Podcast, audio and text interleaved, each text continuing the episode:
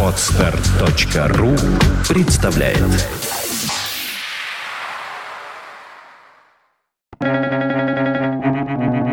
Свободное радио Компьюлента того, кто не задумывается о далеких трудностях, непременно поджидают близкие неприятности. Конфуций.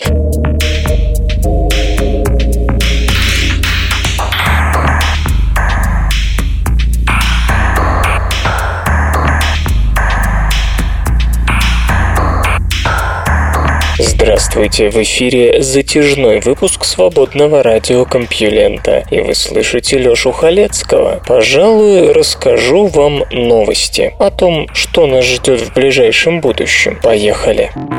Наука и техника. Уточнены характеристики астероида судного дня. Космическая обсерватория Гершель выполнила новые наблюдения астероида Апофис во время его сближения с Землей в прошлые выходные. Данные говорят о том, что объект больше, чем считалось, и обладает меньшей отражательной способностью. Апофис получил в средствах массовой информации прозвище «астероид судного дня», поскольку первые наблюдения, сделанные вскоре после его открытия в 2004 указывали на возможность столкновения с Землей в апреле 2000 2029 с вероятностью 2,7%. В дальнейшем вероятность катастрофы была исключена, но все же считается, что тело пройдет в 36 тысячах километров от Земли, то есть ближе, чем орбиты геостационарных спутников. Астероид вернется в наши окрестности в 36-м, но как близко подойдет неизвестно, ибо сближение в 29-м заметно изменит его орбиту.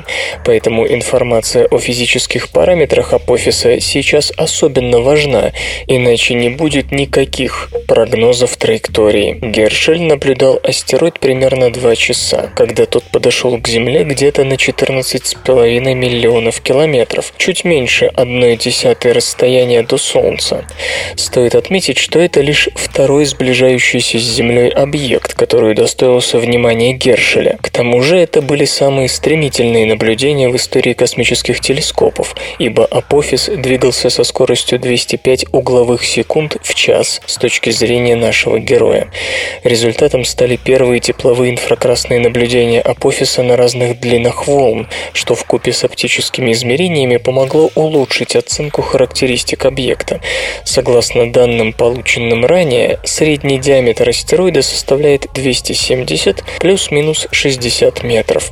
Гершель дал более точные показатели – 325 плюс-минус 15 метров. Увеличение диаметра на 20% означает 75% повышение объема и массы астероида.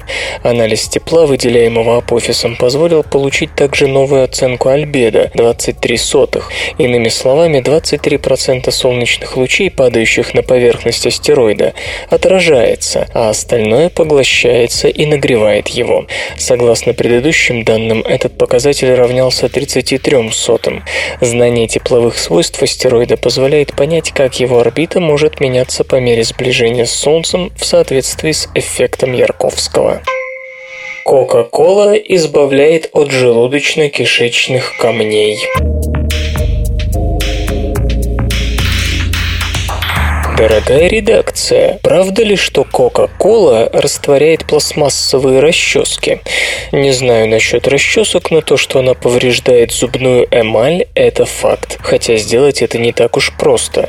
Это не говоря уже о том, что с Кока-Колой мы получаем кучу сахарных калорий, которые могут сбить с толку наш обмен веществ. Но нет худа без добра. Оказалось, что те же агрессивные составляющие Кока-Колы, которые вредят нашим зубам, могут могут помочь нашему же кишечнику. Исследователи из Афинского университета Греция проанализировали выходившие в последние 10 лет статьи, посвященные нетрадиционным методам удаления желудочных фитобезааров. Безаарами называют желудочно-кишечные камни, плотное образование из волос или растительных волокон, фитобезаары. Они возникают из-за нарушений пищеварения или после хирургических операций на желудочно-кишечном тракте тракте. Такие образования могут причинять боль и вообще затруднять движение пищи по желудку и кишечнику. Как пишут исследователи в журнале Elementary Pharmacology and Therapeutics, Кока-кольная терапия не слишком общепринятый способ лечения таких проблем, но в половине случаев, 23 из 46, когда использовали Кока-Колу, одной ее было достаточно, чтобы разрушить фитобизар. Еще 19 раз Кока-Кола применялась вместе с другими терапевтическими техниками по удалению камней, и лишь в четырех случаях из 46 больному требовалась операция. Иными словами, успешность кока-кольного лечения можно оценить в 90 91,3%. Вероятно, безарорастворяющее действие Кока-Колы связано с содержанием в ней угольной и фосфорной кислот. Кислотность напитка близка к таковой желудочного сока. Чтобы разрушить волокнистые отложения, нужна именно сильная обработка кислотой, и если желудок не может справиться сам, ему на помощь приходит Кока-Кола. Свой эффект могут давать и бикарбонат натрия, и газообразный углекислый газ. Трудно трудно, пожалуй, найти более простое, дешевое и быстрое средство для лечения подобных желудочно-кишечных проблем, хотя стоит отметить, что безаары не слишком распространенное расстройство у человека. Причем Кока-Колой можно разбивать желудочные камни даже у диабетиков. По словам исследователей, бескалорийная Кока-Кола оказывает точно такое же воздействие. Эра хорошего кофе близится к концу. Любителей кофе ждут тяжелые времена, и неважно, предпочитаете ли вы три двойных эспрессо в день или только время от времени перехватываете капучино. Дело в том, что изменение климата больно ударит по кофейной индустрии, наполняющей миллиард шестьсот миллионов чашек в сутки. Не за горами время, когда послеобеденный эспрессо будет дороже вина.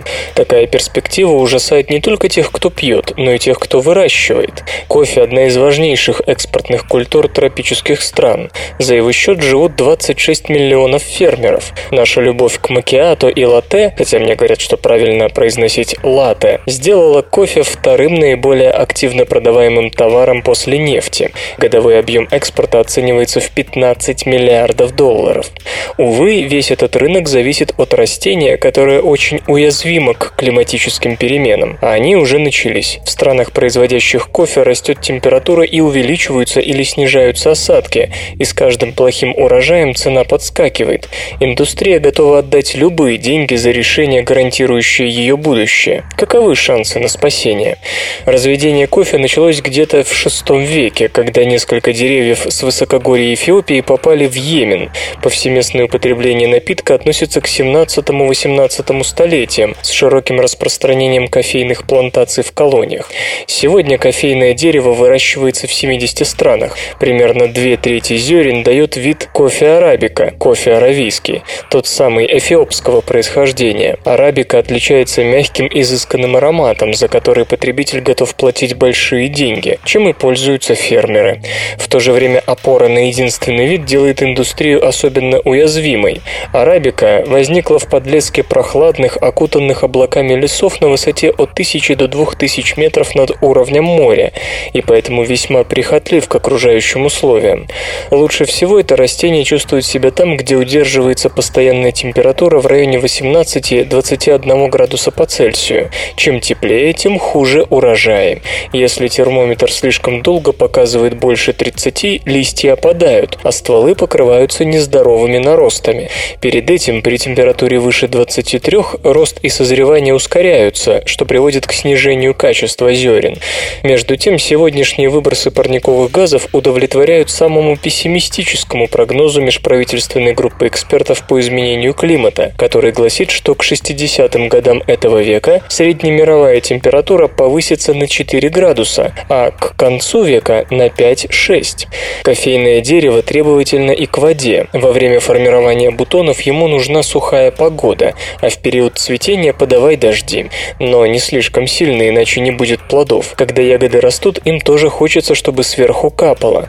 Увы, климатические модели предсказывают, что росту температуры в тропиках будут способствовать изменения картины осадков с более частыми погодными экстремумами и эль-ниньо с ланиньей. Одни области ждет продолжительная засуха, а другие затопит. Сезон дождей и облачный покров изменят своим привычкам. В довершении всего перемена климата приведет к проникновению вредителей и болезней в новые регионы. Например, прогнозируется появление в более высоких широтах самого страшного вредителя – кофейного жука Хиппотеменус хампеи. Этими бедами уже затронуты Восточная Африка, где климат особенно становится переменчивым и учащаются засухи, и Центральная Америка. О том, что ждет мир, можно судить на примере Колумбии, крупнейшего после Бразилии производителя арабики. С 2009 по 2012 год там шли непрестанные дожди. Отсутствие необходимого для кофе сухого периода и повсеместное распространение плесени привело к падению урожайности до 35-летнего минимума.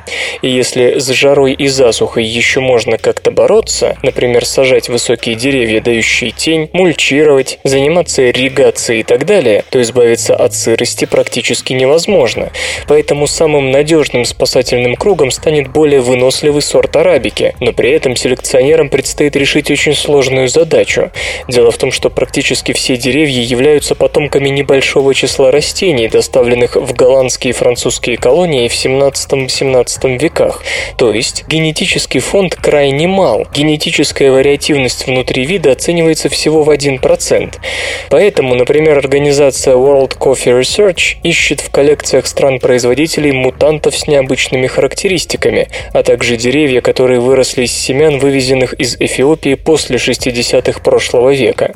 Генетическая вариативность этих экземпляров по меньшей мере на порядок выше, чем у тех, что разводятся на плантациях. Новый сорт планируется получить в начале 2020-х. Если эти несколько сотен деревьев имеют такой потенциал, то что говорить о диком кофе, который продолжает адаптироваться и эволюционировать? Экономисты оценивают годовую ценность генетических ресурсов диких кофейных деревьев Эфиопии от 500 миллионов до полутора миллиардов долларов, но добраться до них непросто. Придется подождать, пока будет решен вопрос о правах на биологическую собственность, а на это могут уйти годы. Эфиопия неохотно расстается со своими природными богатствами. Достаточно вспомнить ее стычку с американским кофейным гигантом Starbucks, когда страна попыталась зарегистрировать торговую марку на свои самые знаменитые зерна. Не стоит забывать, что дикие деревья Эфиопии уязвимы не меньше садовых. В результате изменения климата они могут исчезнуть в считанные десятилетия. Даже если ситуация с парниковыми газами будет развиваться по самому оптимистичному сценарию, то к 2080 году 65% областей, где ныне выращивают кофе, станут к этому непригодными. В худшем случае этот показатель составит 99,7%. И это при том, что исследователи не учитывали вырубки лесов, возможного исчезновения птиц, переносящих кофейные зерна и прочих факторов. Ученые недавно побывали на плато Бома на востоке Южного Судана, в одном из немногих мест на планете, где растет дикий арабика. В 1941 году там был большой высокий лес, а теперь лишь горстка хилых экземпляров. Компьютерная модель говорит о том, что здешний кофе исчезнет уже к 2020 -му.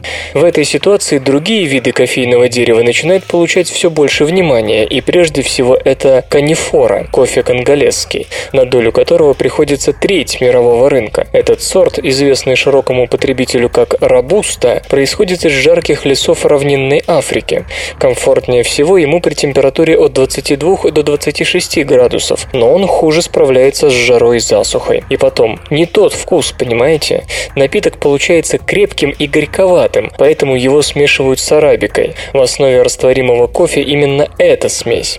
Рабуста активно выращивается в Бразилии, Вьетнаме и Индии, но низкие цены на этот сорт едва ли понравятся фермерам, которые привыкли зарабатывать на арабике.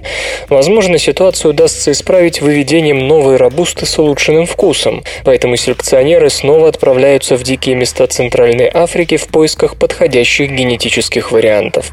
Есть и другие виды в кофейном роду. Аарон Дэвис из Королевских ботанических садов Кью утверждает, что за последние 15 лет ему удалось открыть 22 новых вида, в результате чего их общее количество увеличилось до 125. Пусть они никогда не заменят арабику, но у них могут быть полезные для нее гены. Впрочем, кто знает, знает, быть может, к середине века нам придется попробовать их все. Между частицами темной материи может существовать физическое взаимодействие неизвестного типа.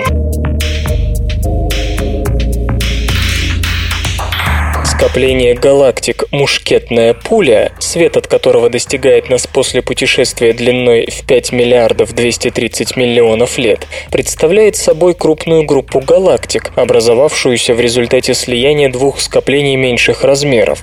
А случилось это примерно за 700 миллионов лет до того момента, который мы видим сейчас в телескопы.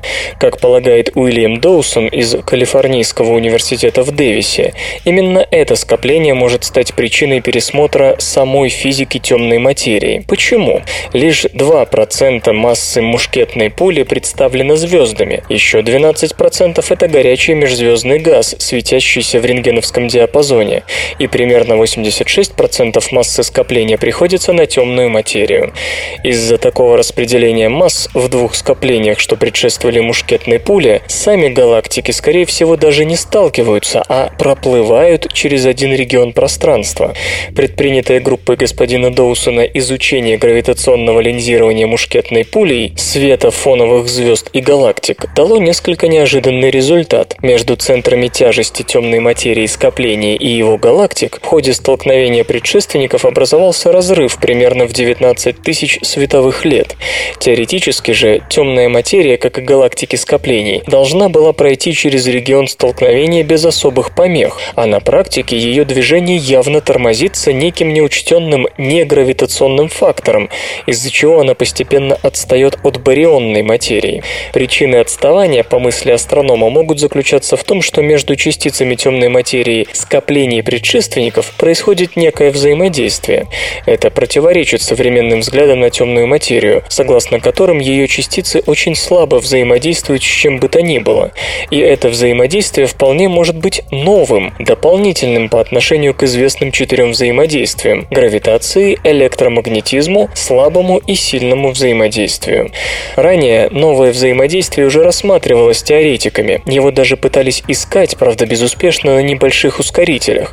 Если работа группы Уильяма Доусона окажется точной в расчетах, то именно астрономам, а не физикам придется отдать пальму первенства в наблюдательной фиксации нового типа взаимодействия, не являющегося пока частью разработанной физической теории. Кроме того, не неведомое взаимодействие, как полагают, может объяснить наблюдавшийся ранее загадочный эффект равномерного распределения темной материи в карликовых галактиках и звездных скоплениях.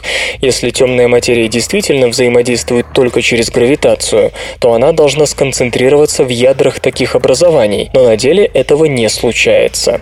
Если же некое взаимодействие между частицами темной материи возможно, то чрезмерная концентрация их в одной точке будет затруднительна, как это происходит, к примеру, с облаками горячего межзвездного газа. Исследователи пока очень осторожны в оценках. Вероятность существования нового взаимодействия частиц темной материи между собой господин Доусон оценивает в 85%. Это хорошие шансы для Лас-Вегаса, но ученые не могут делать окончательные заявления, все еще имея 15-20% вероятности того, что полученные результаты являются ошибкой измерений, подчеркнул астроном. Чтобы подтвердить или опровергнуть факт существования существования такого взаимодействия, его группа занимается сейчас анализом других галактических скоплений. Железо и, и, и, и, и, и гаджеты. Гейб Ньюэлл рассказал о платформе Steambox. Компания Valve, как все помнят, разрабатывает собственную игровую систему, которая должна стать альтернативой приставкам следующего поколения и домашним персональным компьютерам. В интервью ресурсу The Verge основатель и исполнительный директор Valve Гейб Ньюэлл поведал о том, чего стоит ожидать от Steambox. Именно так будет называться новая платформа. По его словам, Valve намерена не просто поместить новую игрушку в наши гостиные, а построить игровую экосистему для разработчиков контента, включая включая и самих игроков. Основной приоритет – полная открытость системы. Компания не будет закрывать Steambox для сторонних разработчиков программного и аппаратного обеспечения. Мы стараемся привлечь как можно больше партнеров, чтобы все смогли привнести свежие идеи, заявил господин Ньюэлл. Проектировщики аппаратной части сталкиваются лишь с незначительными ограничениями, к примеру, с отсутствием устройств чтения оптических дисков, максимизации производительности центрального и графического процессоров. Мы не собираемся интегрировать в Steambox все подряд и создавать обычный персональный компьютер. Наша цель – компактное, тихое и не очень греющееся устройство с наилучшей производительностью. А вот с устройствами ввода Valve пока не определилась. Помимо стандартных джойстиков, клавиатур и мышей, возможно использование систем считывания биометрических данных. Пока устройства, отслеживающие движение игрока, представляются разработчикам самыми перспективными. Планируется также создание манипулятора с сенсорным экраном качестве дополнительного средства ввода. И это проистекает из следующего требования к Steambox. Мы убедились в том, что чисто сетевые системы наподобие OnLive не работают, заявил Гейб Ньюэлл. А мы хотим, чтобы наша платформа функционировала как сервер, позволяющий подключаться с любого количества мониторов, телевизоров, планшетов. То есть нечто похожее на технологию Miracast. В качестве операционной системы будет использоваться собственная разработка Valve. Операционная система создается на основе открытого кода Linux. Впрочем, при желании вы сможете установить и Windows. Мы не будем вас ограничивать, подытожил господин Ньюэлл. Увы, в этом году платформа не выйдет. Скорее всего, ее даже не покажут потребителям, пока кроме прототипа Valve не готова демонстрировать ничего. Эти забавные ученые. Великий физик Гибс был очень замкнутым человеком и обычно молчал на заседаниях ученого совета университета, в котором он преподавал. Но на одном из заседаний этого совета, когда решался вопрос о том, уделять ли в новых учебных программах больше места математике или иностранным языкам, он не выдержал и произнес речь. «Математика – это язык». Вот и все, что он сказал. Наука и техника. Физики придерживаются очень разных взглядов на существо квантовой теории. Квантовая механика лежит в основе многих современных технологий, от лазеров и сверхпроводников до вычислительных устройств и криптографии. Отчасти это связано с тем, что теория хороша и проверена с невероятной точностью. В то же время с квантовой механикой далеко не все гладко, и один из самых спорных вопросов заключается в ее интерпретации при объяснении природы сущего. Дискуссионность теории прекрасно отражает опрос, проведенный Антоном Цайлингером и его коллегами из Венского Венского университета среди 33 физиков, философов и математиков, принимавших участие в специализированной конференции. Поскольку все респонденты сведущие в данной области, можно было бы ожидать единомыслия в трактовке квантовой механики и основ физики. Но не тут-то было. Например, на вопрос «Считаете ли вы, что физические объекты обладают свойствами определенными до и независимо от измерения?» 48% ответили «нет», 52% сказали «да» в некоторых некоторых случаях, и еще 3% «да, всегда». 9% не определились с выбором. Можно было выбрать несколько вариантов. На вопрос о любимой интерпретации квантовой механики предлагалось 12 вариантов ответа. Самой популярной оказалась Копенгагенская 42%. За ней следует многомировая 18%. 21% признался, что несколько раз менял свою точку зрения на сей предмет, а один и вовсе заявил, что иногда делает это по несколько раз в день. Вопрос когда появится рабочий и полезный квантовый компьютер, дал интересный разброс ответов. Только 9% полагают, что это возможно в течение 10 лет, а 15% вообще не верят в такое чудо. 42% выбрали ответ через 10-25 лет, а 30% через 25-50 лет. Очевидно, заставить квантовых физиков согласиться между собой все равно, что пасти котов. Теория развивается уже 90 лет, но до сих пор в научном сообществе обществе нет консенсуса относительно толкования ее фундаментальных составляющих. Тем не менее, никто не отрицает, что квантовая теория основана на четком математическом аппарате, имеет огромное значение для естествознания, обладает феноменальной способностью к прогнозированию и играет важную роль в современных технологических разработках. Сверхновая, которая подняла ложную тревогу. Астрономы уполномочены заявить, что массивная звезда, которую они с 2009 года неоднократно заставали за имитацией сверхновой, все-таки взорвалась по-настоящему, вопреки некоторым сомнениям. Результаты наблюдений представляют особый интерес, поскольку дают важную информацию об агонии массивных звезд в годы, непосредственно предшествующие взрыву. Яркая переменная SN 2009 IP находилась в спиральной галактике NGC 7000 1259, которая лежит в 67 миллионах световых годах от Земли в созвездии Южная Рыба. Вскоре после открытия взрыв был признан несмертельным. Изучение архивных данных показало далее, что прародитель объекта неоднократно фигурировал на изображениях галактики в предшествовавшие десятилетия. Анализ этих снимков позволил определить, что звезда была голубой и горячей. Она излучала примерно в миллион раз больше энергии, чем Солнце. Ее масса превышала солнечную в 50-80 раз, а яркость сильно варьировалась. Подобные объекты известны как яркие голубые переменные. Такие звезды уже почти исчерпали запас водородного топлива и по причинам, которые остаются мало понятными, время от времени сбрасывают массу. Наиболее известный пример звезд этого типа – это Киля из нашей галактики, взорвавшаяся в 1843 году. Современные наблюдения выявили вокруг нее расширяющуюся со скоростью около 600 км в секунду туманность, материала которой хватило бы на 10 солнц. Вспышки ярких голубых переменных так ярки, что их можно увидеть в других галактиках. Поскольку характеристики излучения этих объектов имитируют параметры сверхновых, их порой называют псевдосверхновыми. SN 2009 IP – одна из таких. Ее первая вспышка продолжалась от 1 до 2 недель, и, судя по измерениям спектра, материал, богатый водородом, был выброшен с примерной скоростью 600 км в секунду. Через год было зарегистрировано второе аналогичное событие, которое тоже завершилось довольно быстро.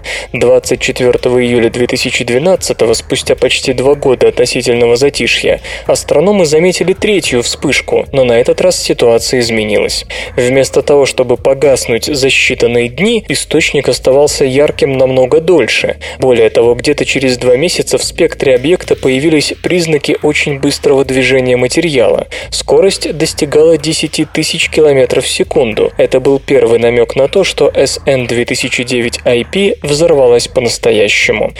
Но специалистов по-прежнему смущало то, что яркость объекта не достигла показателей обычных для сверхновых, вспоминает соавторы исследования Натан Смит и Джон Мауэран из Аризонского университета. Оставалось ждать, когда материал, выброшенный в 2012 году, догонит то, что отправилось в космос в 2009 и 2010 годах с гораздо меньшей скоростью.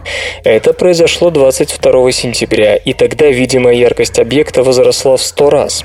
Отрицать сверхновую было уже нельзя. Яркость продолжала увеличиваться на протяжении двух недель, после чего она по сей день медленно снижается. Возможно, ранее были и другие вспышки, и по достижении выброшенного тогда материала яркость на короткое время будет вновь нарастать. То, что SN 2009 IP взорвалась в фазе яркой голубой переменной, чрезвычайно интересно, ибо не согласуется со стандартной теорией звездной эволюции, подчеркивает господин Мао Эран.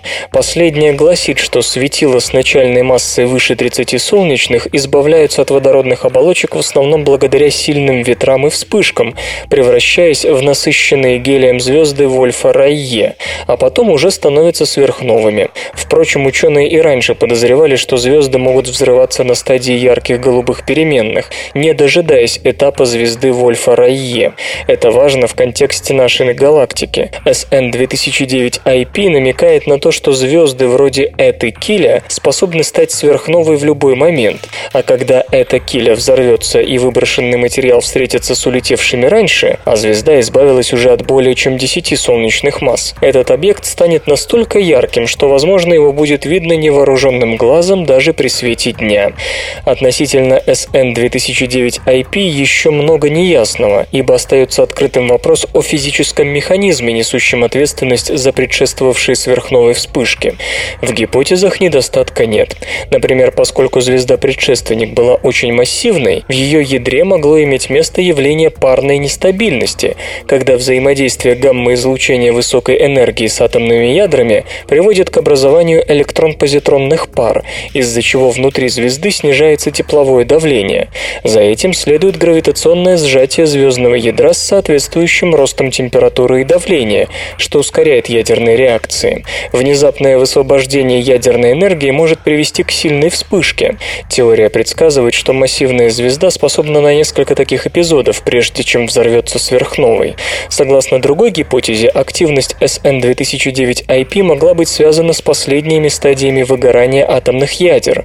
После того, как в ядре массивной звезды сожжен последний водород, она принимается за гелий, за которым следует углерод, неон, кислород и кремний, что приводит к образованию железного ядра. Но синтез железа уже не помощник в борьбе с гравитацией, и происходит коллапс.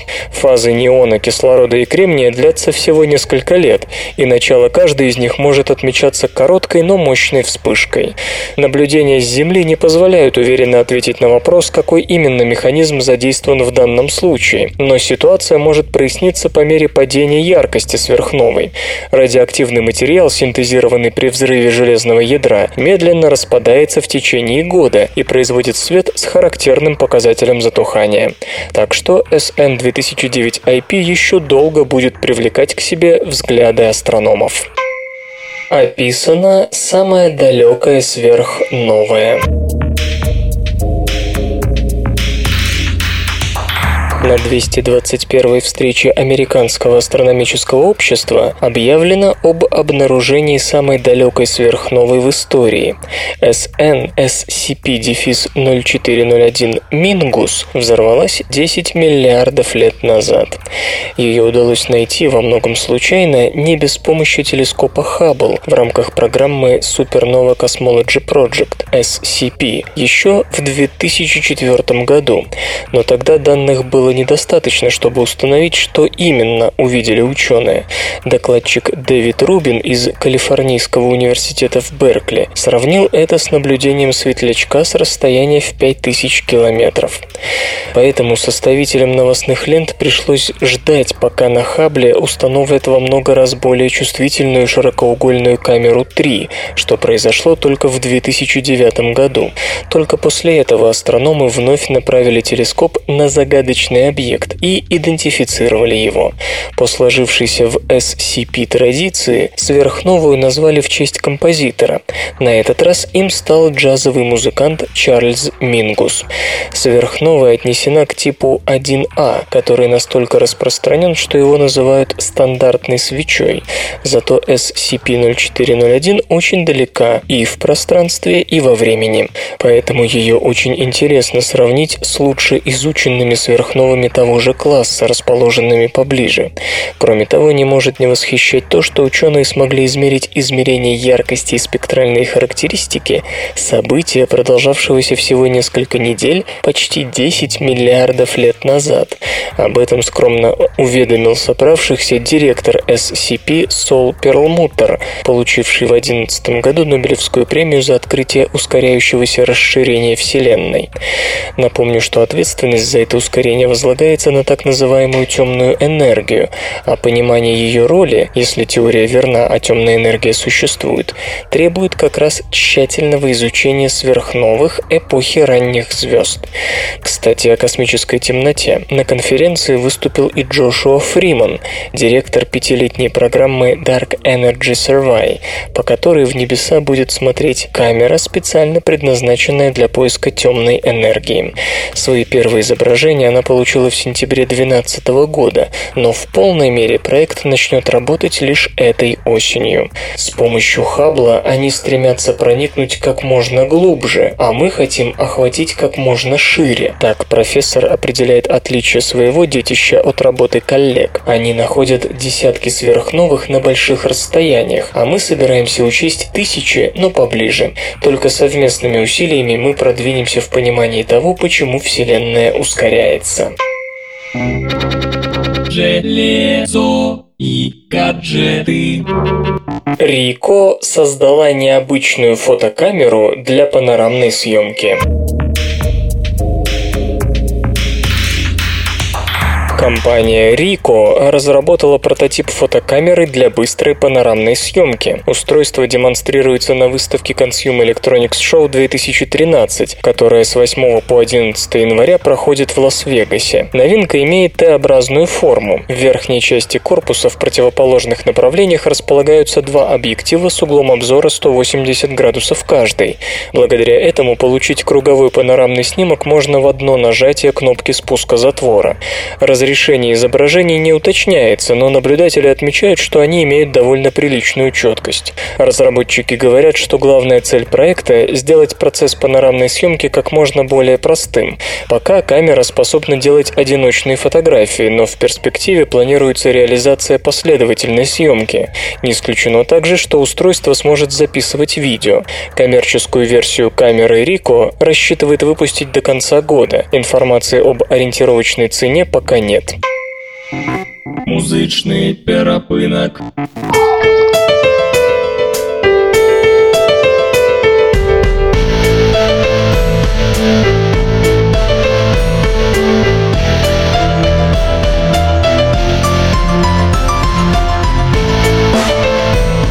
Сегодня в эфире свободного радиокомпьюлента группа «Доступ кислорода», а получать эстетическое удовольствие мы будем от песни «Доступ к кислороду». Год от года взрывается сознание Нехватка кислорода Сбивается дыхание Не слышится биение Но сердце не стучит Доступ к кислороду Кем-то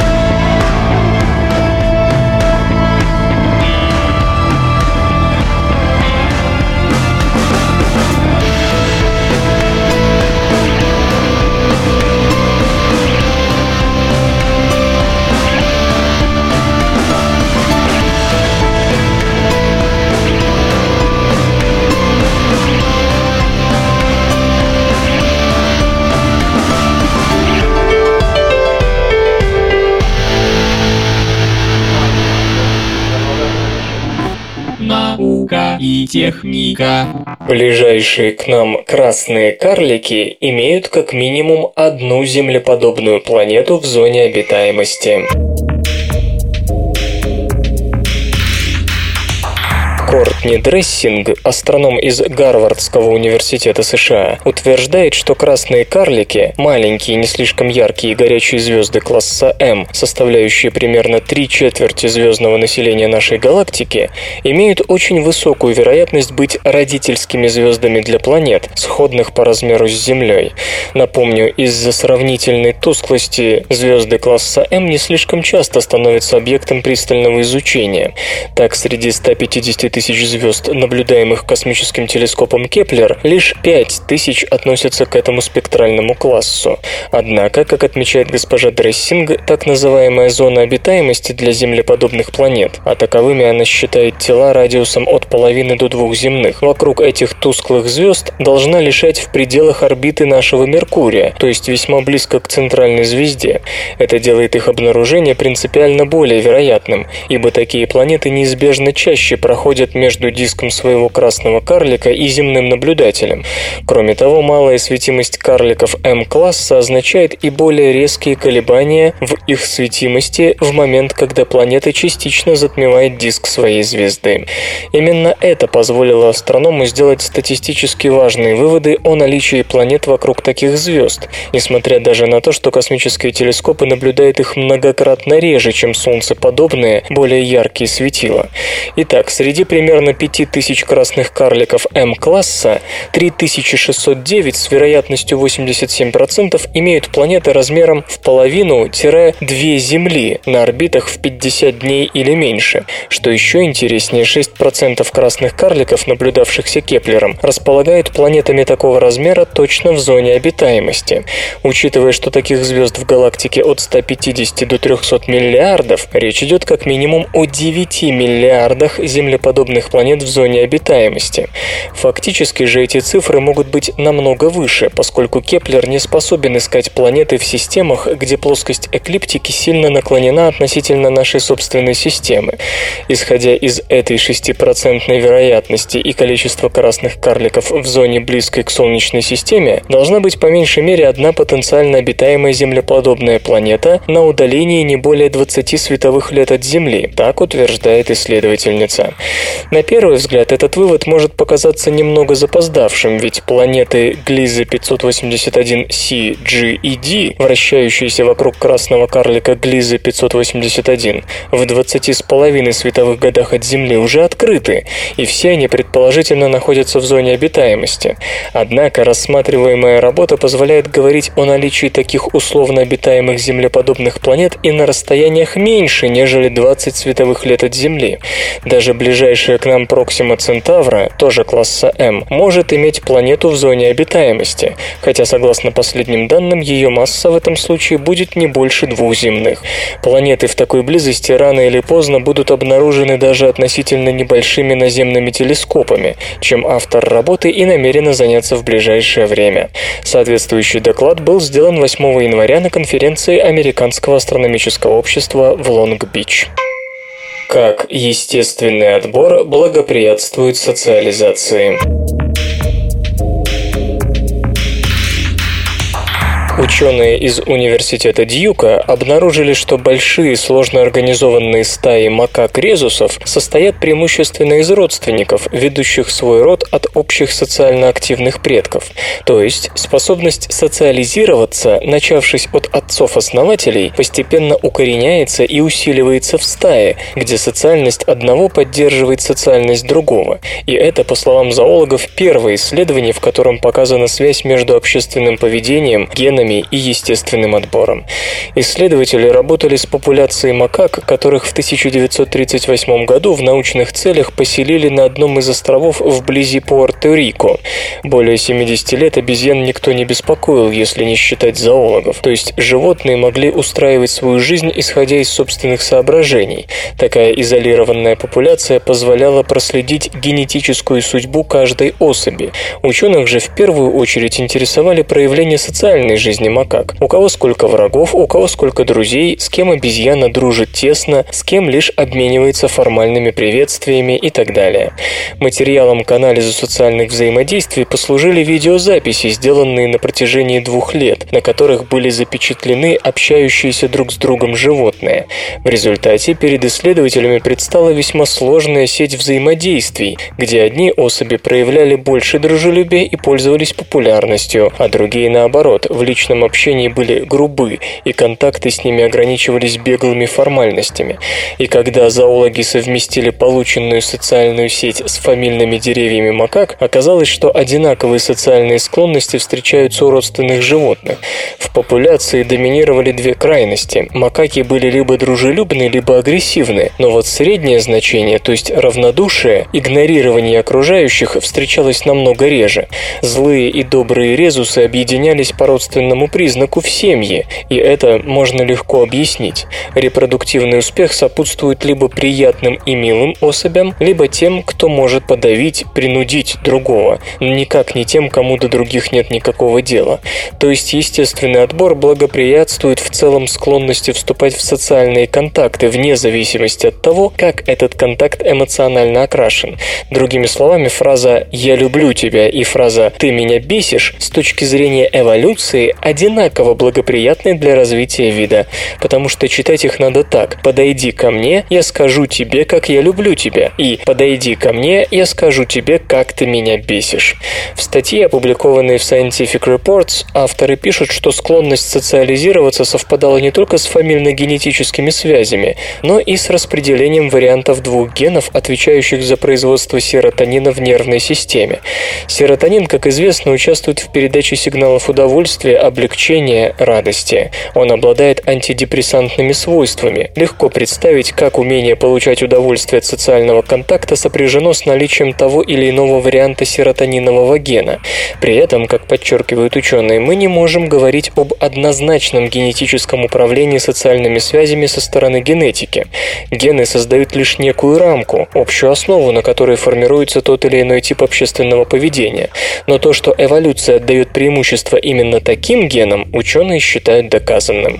Тут, разумеется, трудно не вспомнить человека. Считается, что несмотря на всю свою развитость, мы формируем группы и сообщества по тем же законам, что и остальные общественные приматы. Возможно, дальнейшее эволюционно-генетическое исследование резусов помогут нам многое узнать об устройстве, к примеру, Фейсбука, или позволят лечить генетическими методами корпоративные конфликты. Эмбрионы акул боятся чужого электричества.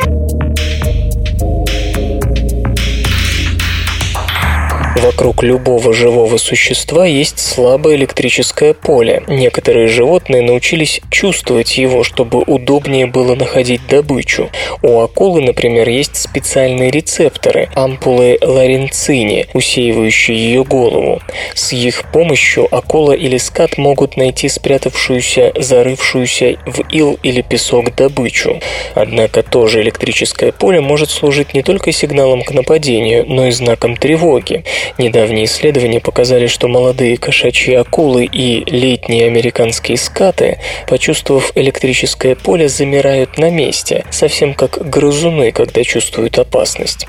Новые эксперименты, поставленные зоологами из Университета Западной Австралии, показали, что акулы вообще сначала учатся бояться чужого электрического поля. Стрессовая реакция в ответ на него появляется уже у акульих эмбрионов. Исследователи ставили опыты на коричнево-полосой кошачьей акуле, точнее на ее эмбрионах. Как и большинство кошачьих акул, она откладывает яйца, заключенные в жесткую оболочку. Чтобы было чем дышать, маленькая акула в яйце шевелит хвостом, усиливая водообмен между яйцом и внешней средой.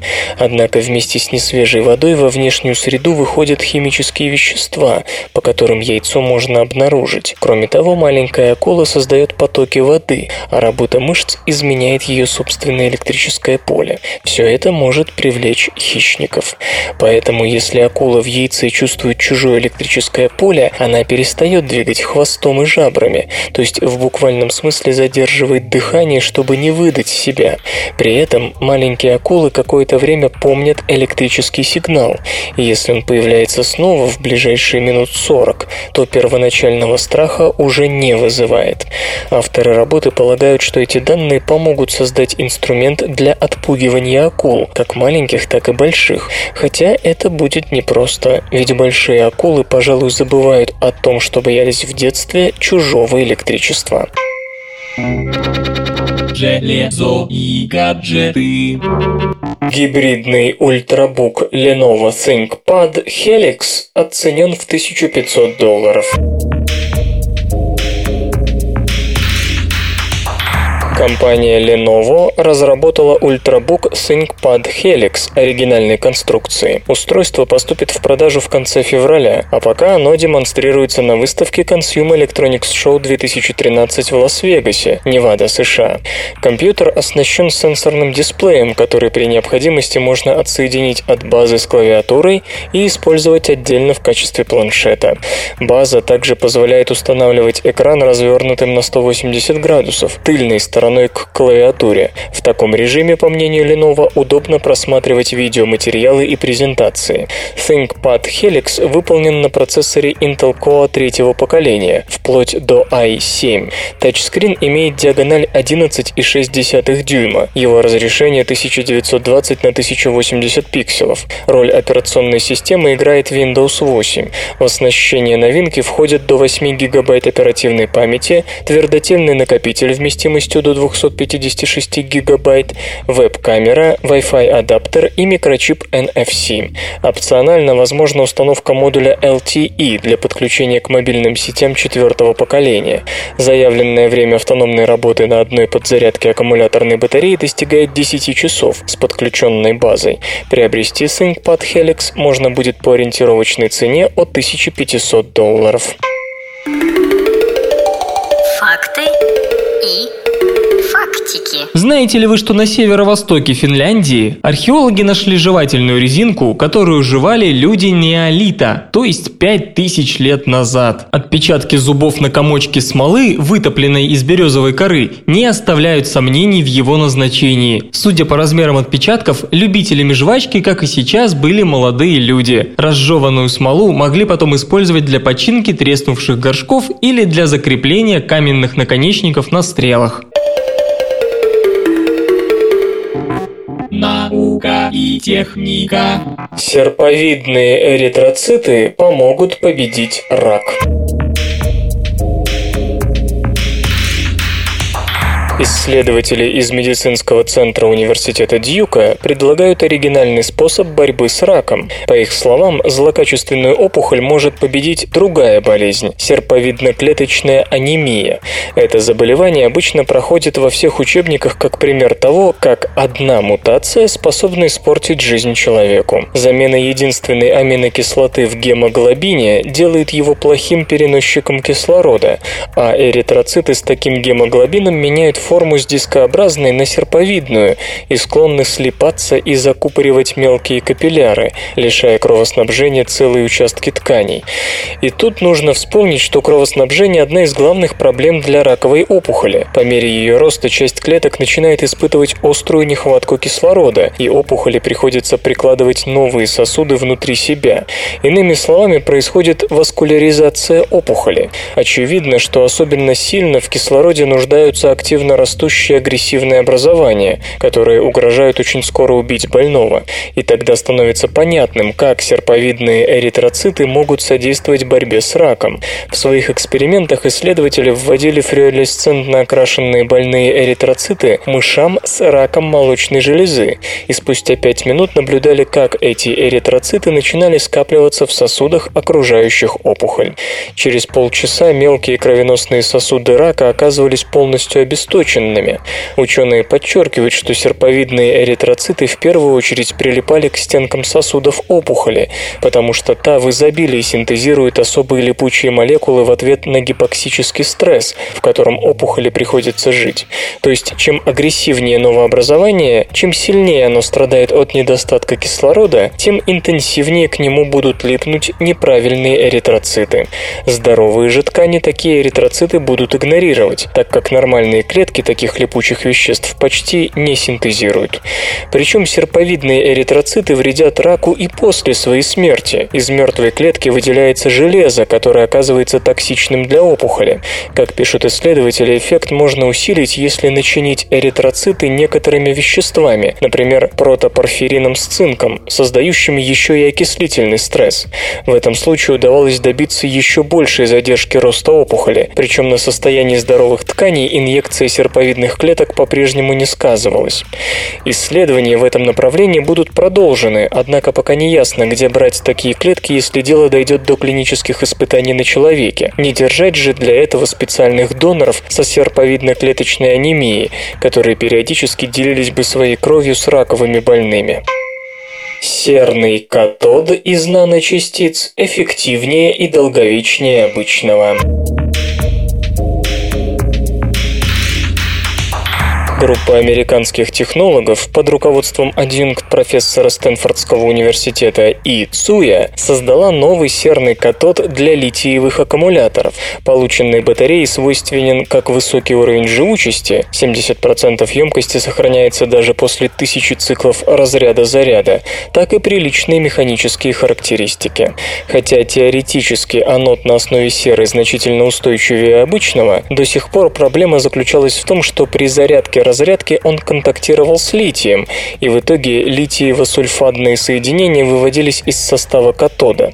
Кроме того, присоединение ионов лития к сере приводило к увеличению объема материала катода на 80%, что значительно больше, чем, скажем, расширение воды при замерзании, соответствующим, увы, механическим повреждениям прилегающих районов батареи.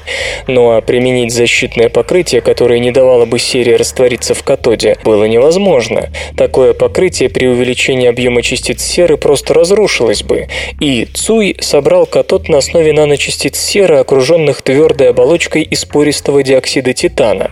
При этом объем наночастицы серы значительно меньше пространства, предоставляемого ее внешней оболочкой, поэтому расширение первой не приводит к растрескиванию второй. Вместе с тем ионы легко проходят через тонкий слой диоксида титана, а оболочка препятствует растворению соединений серы и лития в электролите. Наночастицы, составляющие катод, имеют 800 нанометров в диаметре, что примерно в 100 раз тоньше человеческого волоса. Какова будет стоимость столь тонкой работы при массовом производстве батарей подобного рода? На этот вопрос разработчики пока не готовы ответить прямо. Но уже сейчас видны возможные плюсы новых аккумуляторов. Серный катод запасает в пятеро больше энергии на единицу веса серы, чем лучшие коммерческие образцы. И если обычная литиевая батарея теряет 20% емкости через каждые 500 циклов, то новый тип аккумуляторов расстается с 30% емкости лишь через 1000 циклов. Ранее группа господина Цуя продемонстрировала весьма эффективный кремниевый анод, также с яйцевидной незакрепленной оболочкой. Сейчас для анодов в литиевых батареях используют менее эффективный углерод. В ближайшее время исследователи намерены объединить новый серный катод с кремниевым анодом, чтобы в ходе длительных испытаний проанализировать производительность новых батарей. Представлены суперамнифобные поверхности. Мы не раз рассказывали о новых супергидрофобных материалах, для которых угол контакта с каплей жидкости составляет более 150 градусов по Цельсию. В то же время ценность такого рода разработок, скажем, для защиты металлов от коррозии не столь велика, поскольку многие соединения химически более агрессивные, чем вода, включая некоторые спирты и кислоты, такое покрытие оттолкнуть не в состоянии. Но есть и другая проблема. Даже обычная уличная грязь частично имеет свойство свойство не ньютоновской жидкости, то есть она не полностью отталкивается даже самой супергидрофобной поверхностью. Чтобы решить эту проблему, группа исследователей из Мичиганского университета под руководством Аниша Тутеджа создала то, что ученые называют амнифобной поверхностью. Она отталкивает практически любые типы жидкостей, включая не ньютоновские. Обычно, если поверхность плохо смачивается водой, а часто это достигается за счет пропитки маслами, то есть является гидрофобной, жидкости на основе масел смачивают ее напротив весьма эффективно. И наоборот, если те или иные поверхности отталкивают масла и воду, то они являются гидрофильными. Новый вид суперамнифобного покрытия обеспечивает угол контакта с каплей жидкости, превышающий 150 градусов, причем как для масел, так и для воды, а также для концентрированной соляной и ряда других кислот. Покрытие, обеспечивающее такой эффект, состоит из металлической сетки, сделанной из очень тонкой проволоки и сверху обработанной полимером. Для падения капли жидкости на такую сетку она блокирует воздух в углублении, сжимая его. Образуется микроскопическая воздушная подушка, удерживающая нижние боковые поверхности капли и препятствующая ее растеканию. Поскольку элементы нового покрытия симметричны и не оказывают давления острыми частями на капле, ее неровности выравниваются подстилающим воздухом, то механическое воздействие на каплю минимально, поэтому даже если капля состоит из не ньютоновской жидкости, способной резко увеличить вязкость при нажатии, она все равно легко скатывается с поверхности. Кроме того, специфика покрытия такова, что углы контакта на нем с впереди движущейся капли и позади нее одинаковы.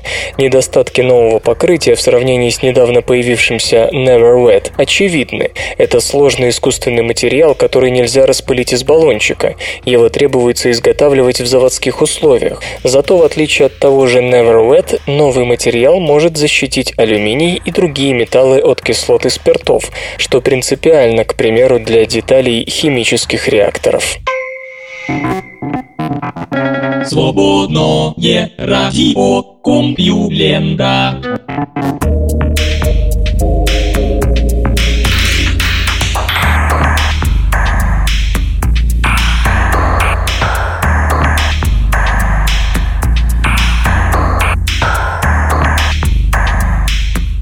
Затяжной выпуск СРК подошел к концу. Загляните на сайт компьюлента.ру, там новостей еще больше. Ну а меня, Лешу Халецкого, вы обязательно услышите завтра. Обещаю и держите себя в руках. Свободное радио Компьюлента. Скачать другие выпуски подкаста вы можете на podster.ru